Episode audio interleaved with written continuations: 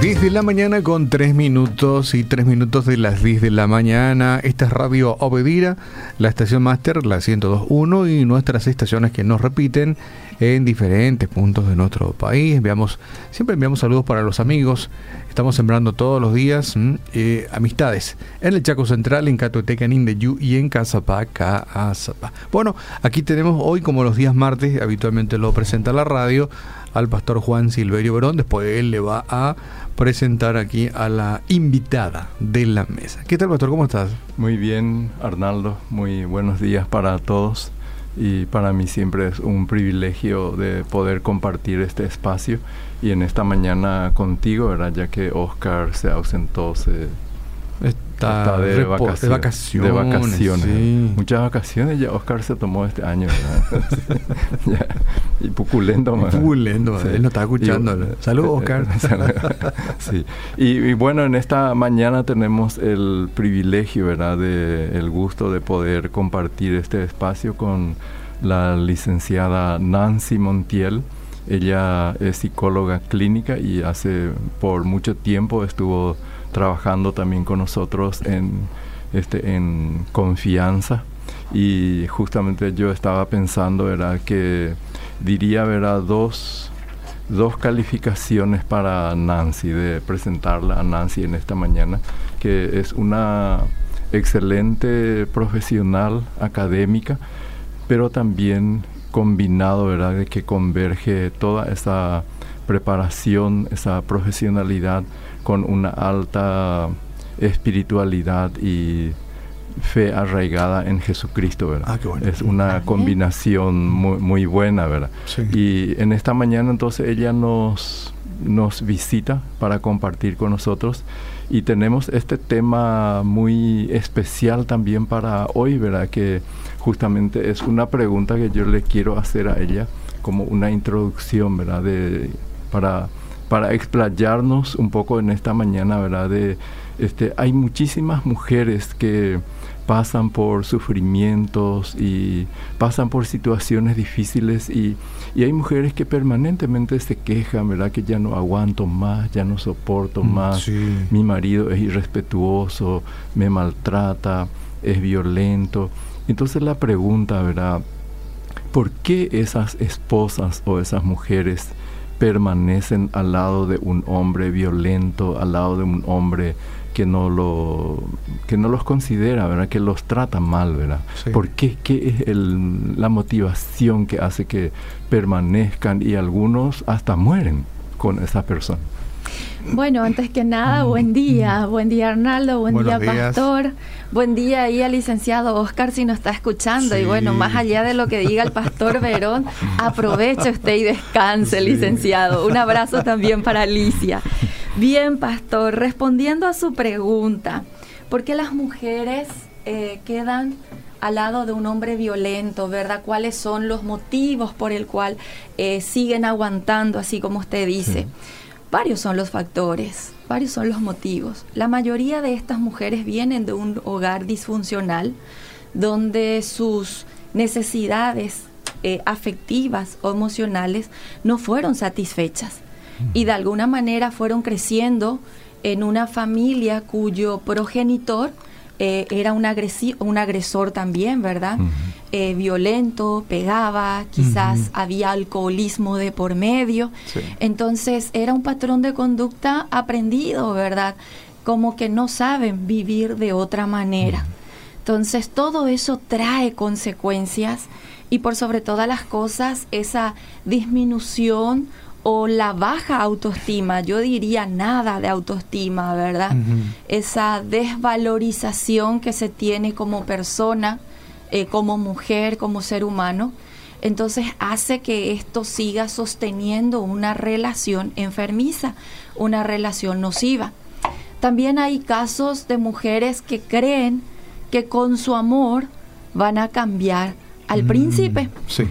Eh, creen que con seguir cediendo, seguir tolerando, tienen la esperanza de que con su amor va a cambiar el hombre. Otras mujeres están al lado del agresor por situaciones económicas, pastor. Por conveniencia. Por conveniencia, porque no trabaja y el que mantiene es el hombre. Eh, no tiene, no, ni siquiera vislumbra un futuro fuera de este hombre, ¿verdad? Fuera de su pareja y tiene que seguir aguantando los golpes, los gritos, las agresiones verbales, físicas, maltratos. Entonces, por situaciones económicas. Eh, otro de los factores que la mayoría de las mujeres dice, pero detrás de esto hay muchos, eh, hay, hay muchas cosas que hay que ir desenredando, ¿verdad? El tema de que las mujeres dicen, no le dejo porque no quiero que mi hijo crezca sin papá. Entonces aguanta. Crecen con golpes, violencia, sus hijos se trauman. Eh, detrás de eso también adquieren otro tipo de trastornos estos niños, acarrean problemas de dificultad en el aprendizaje. O sea que detrás de esta situación hay muchísimos problemas, pastor. Y siguen aguantando porque no quieren dejar al hijo sin padre. Por un supuesto amor a los chicos. Por un supuesto amor a los chicos. No quiero que mi ¿Y, hijo y, qué, ¿Y dónde estaría el miedo? Eh, hay a veces, hay amenazas, pastor, eh, de ambas partes. O si me dejas, me mato. De repente el agresor dice, si vos me, me, dejas, te mato. Normalmente eso hace el agresor. Si me dejas, yo te mato. O eh, está el agresor pasivo también, en donde dice, si vos me abandonás, yo me suicidio, me suicido, me mato. Entonces, muchos son los factores, pastor. Acá se tendría que trabajar por sobre todo eh, el valor que puede tener la persona como ser humano, el quererse a uno mismo, ¿verdad? O sea, esta es una cuestión muy compleja, muy complicada, ¿verdad? Con personas así, ¿verdad? No es cuestión de decirle ánimo o eh, si bien nosotros creemos muchísimo, ¿verdad? Y este, sustentamos todos los principios bíblicos y el tema de la oración, ¿verdad? Pero muchas veces algunas personas dicen, y bueno, siga orando, ¿verdad? Mm. Pero... Ahí es donde hicimos mucho daño, pastor, mm. nosotros como iglesias, en donde de repente eh, recibieron consejo tanto de sus pastores como de sus líderes en que la mujer no puede abandonar, no puede terminar el matrimonio y tiene que seguir sosteniendo y tiene que seguir orando, eh, a lo cual yo no estoy de acuerdo bajo ninguna circunstancia cuando ya hay riesgo de vida, no solamente de la mujer, sino también de los hijos.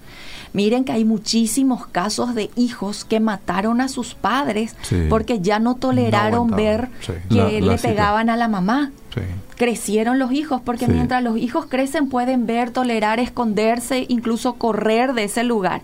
Pero cuando crecen, crecen con odio, crecen con un resentimiento tan fuerte que llegan un momento en que tienen fuerza y llegaron a matar a sus propios progenitores. Entonces, esto tiene que ser tratado de fondo.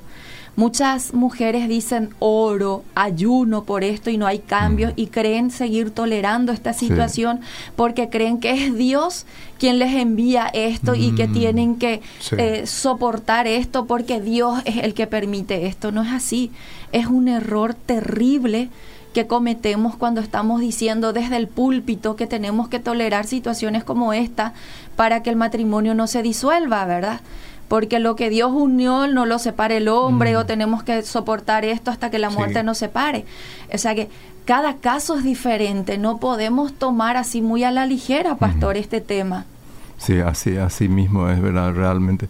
Yo siempre digo, sostengo eso, ¿verdad? De que la violencia intrafamiliar es algo gravísimo, ¿verdad? O sea, es algo gravísimo y que así nomás eso no se cambie, ¿verdad? Porque mucha, porque ahí justamente como la licenciada ya estaba indicando, ¿verdad? Entra en juego el peligro, está en peligro la integridad física de las personas, ¿verdad? Y como este hoy hoy en día no sé, pero el feminicidio es algo que va, a, no sé si aumentando, ¿verdad? Pero los medios de prensa se hacen eco de eso, ¿verdad? Pero eh, una vez yo estuve haciendo el recuento, ¿verdad? De que cada mes prácticamente existe casos de feminicidio y probablemente existen otros casos que a lo mejor no es finalmente catalogado de esa manera, pero que tiene también relación, ¿verdad? Porque la violencia también afecta, porque hay muchos hombres, por ejemplo, que le patean a la esposa, le, le maltratan, le golpean y, y bueno, todos esos maltratos a la larga también va a repercutir en otros tipos de problemas de salud para la mujer, ¿verdad? Sí, totalmente. Sí, pastor. Eh, también es importante entender que hay mujeres eh, que son adictas a esto. Esto también es una adicción, pastor, así como la droga, como el alcohol, y no saben desinstalarlo. ¿Por qué? Porque después de una pelea viene la luna de miel y es mucho más mm. fuerte.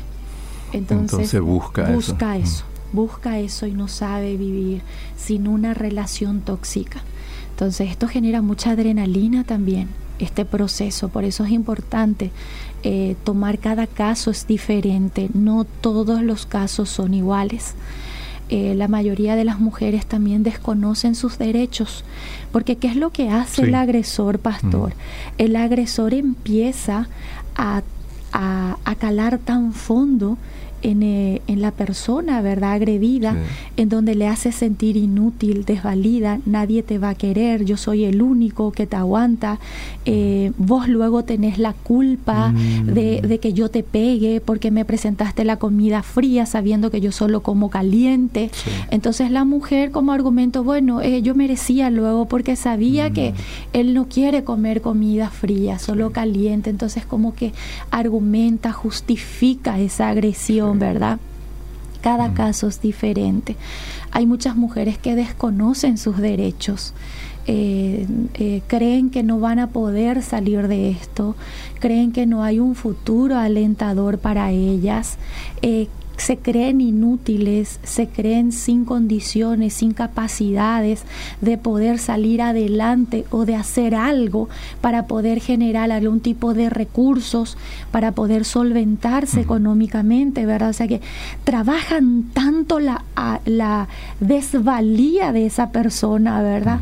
Entonces creen que la única salida que ellos tienen es seguir tolerando esta situación porque allá afuera la situación va a ser más difícil. Entonces, muchos, los casos son muy diferentes. Cada, caso es muy particular, pastor. Yo, yo creo que estamos diagnosticando una situación social, ¿verdad? Que, que, bueno, acá vamos a recibir montones de mensajes seguramente donde nos van a contar sus vivencias, ¿verdad?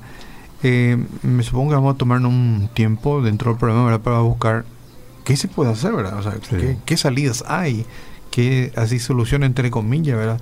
A pesar que a veces uno dice, ¿cómo puedo hacer solución que le deje a mi esposo, que deje a mi familia, o me vaya a otra ciudad o cosas por el estilo, ¿verdad? Pero yo creo que sí tiene que haber alguna solución.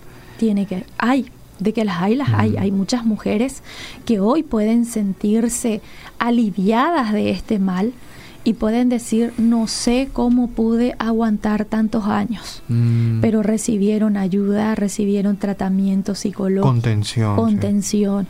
Hay todo un proceso que hay que hacer en esto para desinstalar del mismo inconsciente este tipo de adicción o este tipo de, de, relaciones tóxicas. Entonces hay todo un proceso que hay que hacer. Eh, desde el mismo sistema eh, tenemos las leyes que hoy día eh, prestan bastante atención porque es muy sensible el tema de la violencia intrafamiliar, ¿verdad? Eh, están excluyendo al agresor del hogar, o sea que la ley ya se pone pronta a, querer ejecutar este tipo de situaciones de excluir al agresor del hogar, ¿verdad? Y mientras tanto, la mujer tiene que buscar ayuda, porque ¿qué pasa? Le sacan al agresor del hogar, pero después es la mujer la que llama, es la que busca. La que busca y hace que se viole otra vez, digamos, La, la, ley. así mismo. Entonces eso deja, eh, deja eh, se queda sin efecto, pastor. Entonces tienen que buscar ayuda.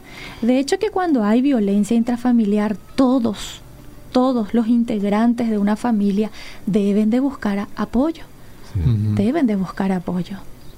Y Ahora, sí. Eh, pastor, es, horrible, es realmente horrible, porque uno simplemente, supongamos que en, su familia no ocurre, pero escuchar vecinos que se retan, se dicen todo tipo de palabras, y hasta uno escucha que hay este, actos de violencia, y es una situación extremadamente desagradable, ¿verdad? Mm. Y, uno no quisiera tener ni vecinos siquiera, mucho menos su familia, ¿verdad? personas violentas.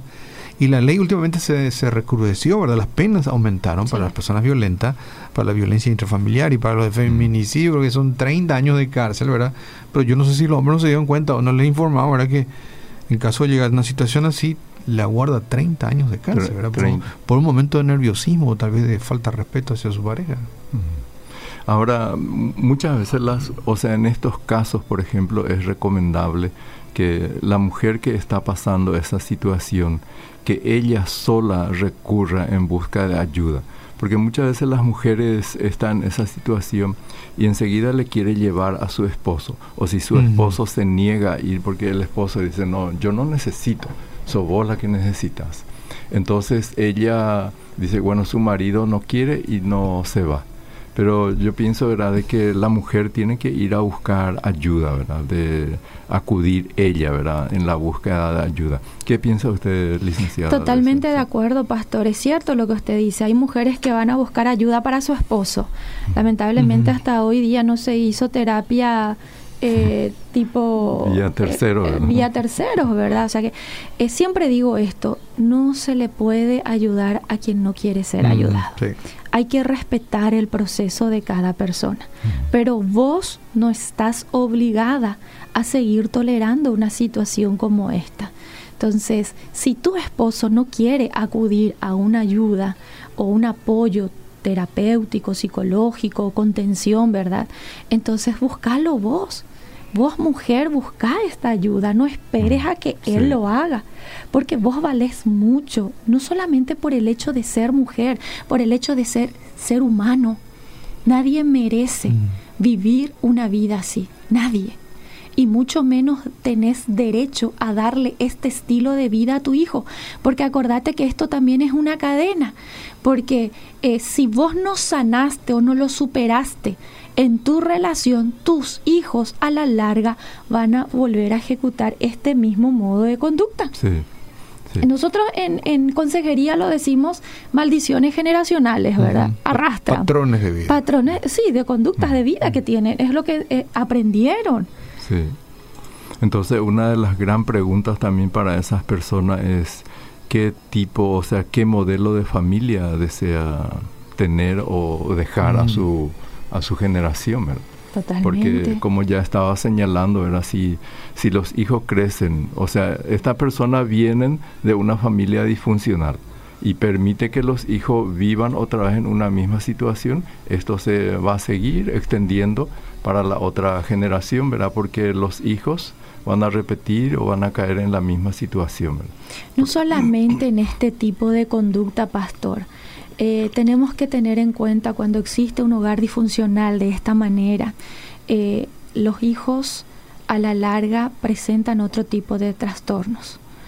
Eh, muchos creen tener una orientación sexual diferente, en su mayoría son de hogares así agresivos. otros recurren a la droga, otros recurren a la delincuencia, eh, a otro tipo de agresiones. O sea que detrás de un hogar violento hay muchos trastornos de conducta que hay que tenerlos en cuenta. Eh, no solamente van a, ejecutar este patrón de conducta, sino hay drogas detrás de esto, hay otro tipo de alcohol, delitos, pornografía misma, sí. Entonces, hay muchos trastornos de conducta detrás de esto. Eh, yo quiero recurrir un poco a lo que dice la escritura siempre. La palabra dice que un árbol bueno nunca puede dar fruto malo, ¿verdad que sí? sí. Eh, y por, por sus frutos os conoceréis, dice la palabra, ¿verdad? Sí.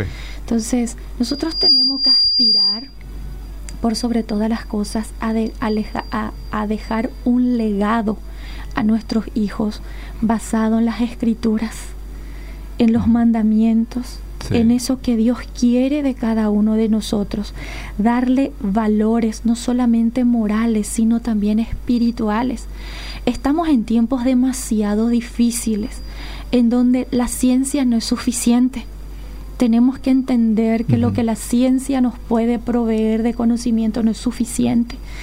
Eh, nosotros tenemos que leerle a nuestros hijos las escrituras, tenemos que enseñarle a nuestros hijos el camino correcto, la senda correcta.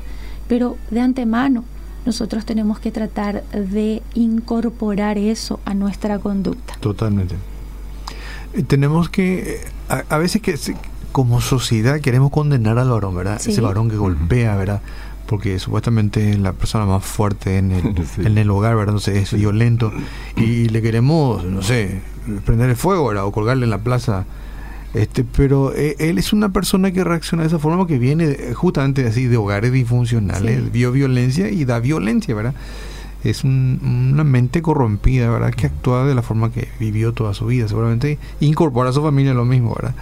Entonces, eh, la solución también es un poco más amplia, ¿verdad? Porque el varón con problemas, la mujer, como decía usted, con problemas de autoestima y autovaloración, y, y, y también yo creo que un aspecto muy importante es eh, yo digo, y esa persona que se unió a ese violento, ellos no, tuvieron un noviazgo, ¿verdad? No se dio cuenta de que era un ser violento, celoso, eh, por no usar la palabra enfermo mental, ¿verdad? Usted sabe que ese es un grave problema en nosotras las mujeres. Tenemos un área que ustedes los varones no tienen, que se llama pensamiento mágico, que nosotras creemos que con nuestro amor le vamos a cambiar y que de casada le vamos a cambiar, con los hijos le vamos a cambiar. Ese es un pensamiento mágico que nosotras las mujeres tenemos. Y eso trae consecuencias, porque así como usted dice, si de noviazgo luego, de novio luego ya te trata así, imagínate lo que va a ser de casado. De casado, sí. Hay que enseñar entonces a los jóvenes. Yo creo que es entrar ahí. entrar, enseñarle eso exactamente y también detectar y salirse de su fantasía de creer que le va a cambiar, ¿verdad? Y yo siempre eso sostengo, ¿verdad? Muchas mujeres a veces piensan también que dándole hijo, que con eso se va a ganar el cariño mm. o la permanencia incluso del varón, ¿verdad? Y, sabemos bien, ¿verdad? De que por eso hay tanto, hay, hay, ¿por qué hay muchas madres solteras? O las hay, ¿verdad? Porque los, a los hombres los hijos no les atan. No les atan. Sí. Mm. Eso solamente a los hombres responsables, ¿verdad? Sí. A las personas responsables. A un bajo porcentaje. Que lo hacen en un ambiente luego de responsabilidad, ¿verdad? Pero así nomás no, ¿verdad? En muchos casos tenemos que tener en cuenta también que en nuestra cultura el hombre se interesa en los hijos mientras le interese la mujer nomás también. Una vez que la mujer dejó de ser eh, el foco, los hijos también pasaron a segundo plano. Sí, así es. Y lastimosamente muchos hombres así, inclusive, eh, exactamente como indica, ¿verdad? Que este les interesa si la, mientras hay buena relación con la mujer, ¿verdad? sí. Eh, también el, punto de vista, digo yo, de la iglesia en su conjunto creo que cambió también, porque antes pues así no se permitía lo, la separación, cómo le vas a dejar, es hasta que la muerte lo separa, era así un vínculo muy duro, ¿verdad? Que eh, aunque pase por momentos muy difíciles, seguir, ¿verdad? Pero hoy día la misma iglesia también ya ha flexibilizado eso porque se dan cuenta que sí, si nosotros eh, apoyamos una relación enfermiza, pues va a terminar alguien matándole a alguien, ¿verdad? Entonces hasta la misma iglesia creo que ha flexibilizado en, el área de la consejería y el asesoramiento familiar este aspecto, ¿verdad? Que si, si te casaste con un ser enfermo, violento, pues sepárate. Tendría que ser luego así esto, porque como les digo, la ley en este aspecto es bastante ya eh, delicado, ¿verdad? No podés estar aconsejando desde consejería no podés desde la misma iglesia, no podés estar aconsejando tolerar una situación como esta cuando ya hay riesgo de vida. O sea que eh, puede ser penalizado también. Sí, es como estar, como, dice sí, esa frase, con un mono con gilet. es un peligro realmente estar con una persona así, ¿verdad?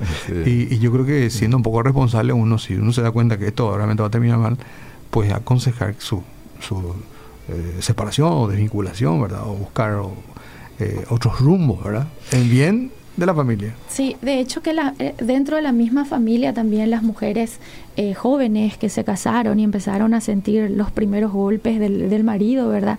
Mamá es la que suele opinar esto, el hombre así nomás lo... Mm, sí. ¿Entendés? Tenés que aguantar eh, porque yo también tuve así, mira, ahora lo cambiado que está tu papá. Su papá cambió después de 50 años de golpe, ya no tiene fuerza. Ya, no, tiene fuerza. O sea que eh, las mujeres, mm. las mismas madres, a veces aconsejan a sus hijas que tienen que tolerar situaciones como estas. error. Y, y hacia los muchos, en realidad no es que cambiaron, ¿verdad? Que ya no tienen el vigor y la fuerza como para seguir golpeando. ¿verdad? Así mismo. Sí, porque apenas ya de por sí se vale, ¿verdad? Sí. Entonces. ¿Podemos leer algunos mensajes? Sí, sí, A ver, leo algunos de ellos. Dice, buenos días hermanos, qué oportuno es la consejería, se necesita dentro de la iglesia una licenciada así como ella. Muchas gracias. Yo estoy discipulando a varias mujeres que están pasando situaciones similares y le llevé junto a pastores que les aconseja no separarse, que debe resistir, esperar. No estoy de acuerdo, la felicito a la licenciada, mi respeto, dice Gladys. Gracias, Gladys. Buen día, pastor. Estoy casada hace ocho meses y ya vivía con mi esposo hacía 23 años. Nunca fue todo amor. Y desde el casamiento mi esposo se puso muy rebelde, tuvo un ACV y se recuperó, pero ahora fuma cigarrillo y eso me molesta mucho. Y él dice que fuma por mi culpa, me vocea todo el tiempo. Y mi pastor dice que ore por, este, tengo que orar por el enemigo, está enojado conmigo porque yo pude lograr que se bautice, que, que casamos y estamos bajo la protección de Dios. Pero ni a mí ni a sus tres hijos no le gusta esta situación porque dice cosas feas que nunca antes pronunciaba y estoy cansada y mi pastor dice que ore por mi matrimonio. Él más o menos así como escribe, ¿verdad? ¿Puedo aconsejar ahí? Sí, sí, eh, ¿Cómo es el nombre de la señora? ¿Tiene nombre? Eh, a la persona que está, que escribió esto, por favor, antes que nada, eh, no está mal que ores, princesa. Eso es lo primero que tenés que hacer. Pero después cubrite en el plano natural, porque tu oración va a, va a surtir efecto en el plano espiritual. Pero en el plano natural, lo que te puedo decir, tu esposo está atravesando por una situación de depresión y quizás grave, que no le permite analizar correctamente la situación. Entonces, el esposo necesita ayuda necesita ayuda y quizás también necesite no solamente ayuda terapéutica, sino también un soporte farmacológico. Porque recuerden que cuando están en depresión, el cerebro segrega mucho cortisol. El, cortisol es como una nube negra que no te permite ver nada claramente y vos a la gente mm. lo ves como tu enemigo. Acá no es que Satanás está actuando. Hay algo en el plano natural que acontece en el cerebro. El cerebro no analiza correctamente. Entonces, si le está dañando el cigarrillo y él dice... es más, tuvo ACV. Y, tuvo ACV. Y peor todavía le está culpando a la esposa. Entonces el irresponsable es él. Mm. Pero es simplemente una justificación, un argumento que está mm. utilizando para no tomar la decisión de abandonar una conducta como esa. Pero necesita ayuda. Esto que le decía, eh, eh, yo creo que puede darse, ¿verdad? Hola, bendiciones. Una pregunta, si la persona de noviazgo te trataba bien y después de casarse su carácter cambia, y te hiere con palabras. ¿Qué es eso? Qué terrible ese, ¿verdad? Uno, bueno, trató de elegir bien, ¿verdad? Me trataba muy bien, nos casamos y me maltrataba. Es probable que no percibió o no distinguió. Mm. Vio la cara linda de la cuestión, sí. Todo en muchos casos, como ocurre en las parejas, se sintieron estafados, ¿verdad? No era lo que yo esperaba el matrimonio, ¿verdad? Ah, sí, Entonces se llena de frustraciones. Y la frustración trae consigo este tipo de, de, de conductas, ¿verdad? Eh, no toman la decisión correcta. Eh, la primera luego tiene que ser buscar ayuda, o sea que yo nunca sugiero, eh, si no hay agresión de por medio, yo no sugiero la separación. tenemos que quemar etapas. Una opción, hay que buscar ayuda hay que buscar ayuda, antes de tomar la decisión. Opciones. Pero cuando ya lo hiciste todo, y no funciona, entonces vos tenés derecho a ser feliz. Sí, totalmente. Tenés derecho a darle una calidad de vida, no solamente eh, a vos misma, a darte calidad de vida, sino que a tus hijos, a las personas que están alrededor tuyo. Entonces, entonces, alejate, como un testimonio de que Dios cambia realmente. Aquí dice, buenos días, yo puedo dar, dar, testimonio de mi vida. Yo era una persona violenta y nerviosa. Desde que sentí la presencia de Dios, Él me quitó todos los males que me aterraban y valoro más que nunca y amo a mi esposa y a mis hijos. Gracias a Dios. A Él sea la gloria. a Él sea la gloria. Cuando Jesús interviene en nuestras mm. vidas. Y la persona deja que Jesús le cambie, ¿verdad? Que Jesús le cambie. Eh, los cambios reales existen. Y también no solamente procesos, sino existen cambios radicales, existen. Sí, existen. Cuando Jesús opera y vos te dejas eh, empaparte del amor del Señor, dejas todo, toda tu vida pasada, dejas atrás y empezás a hacer esto que dice la escritura, nueva criatura. Es las cosas que pasaron. Quizás las madres no es por otra cosa que le aconseja a su hija que aguante cierta actitud del marido, sino que no quiere que se separe de su familia. Y es cierto también eso, ¿verdad? Como papá no quiere tener hijos separados, ¿verdad? Todos mis hijos están todos separados con otra. Tiene mucho que ver el que dirán. Sí, ese, uno no quiere, quiere que todo funcione, ¿verdad? Es más que no poner todo bajo la alfombra las cosas, ¿verdad? Pero ¿qué preferís? Sí. Qué buena pregunta, ¿qué preferís? Una, hija, ¿Una hija separada o una hija maltratada? Sí. Muy buena respuesta. Ahora, pastor, licenciada, mi marido no me maltrata pegando, pero me maltrata verbal. Me dice que no le valgo, que no valgo, que no sigo. Este, hasta a una amiga le dice que yo no le sirvo. Yo ahora vivo separado de él, con mi hijo estoy. Esa es una agresión verbal. Esa es terrible, es casi peor que, la, que, la física. Porque te trabajan tanto al decirte que no servís, que no valés, que sos una inútil, que nadie te va a querer, eh, que yo soy el único que te va a aguantar, no vas a encontrar otro. Eh, ese tipo de, de, agresiones existen. ¿Y quién hace? El hombre que teme perder, el, hombre que teme es ser abandonado. Es lo que ejerce. es una manera de manejarla. Y es agresión. Es agresión, sí. Bueno, Em, dos, tres puntos, tenemos que ir cortando de, dos, tres puntos y solución. ¿Qué, ¿Qué, hacemos? Buscamos asesoramiento, eh, buscamos soluciones. ¿Qué, ¿Qué, podemos decirle a las personas que están pasando por eso, ¿verdad? Como, como solución a la problemática que ellos están teniendo. Antes que nada, si hay agresión física y esto cada vez es peor, está la ley para esto. Está la comisaría, anda, presenta tu denuncia, deja un precedente. A veces como precedente es importante. no es precisamente que le metan preso, ¿verdad? Pero como, para que se sepa que es un ser violento. Hasta ahí nomás, ¿verdad? Sí. Deja, deja constancia de lo que está ocurriendo. Dentro de estos mismos institutos, ya sea comisaría, fiscalía, ya cuentan con profesionales de la salud mm, que te van a ayudar. Entonces, eh, buscar ayuda, el segundo paso es buscar eh, una ayuda terapéutica o psicológica o contención, así como usted dice, ¿verdad? Mm.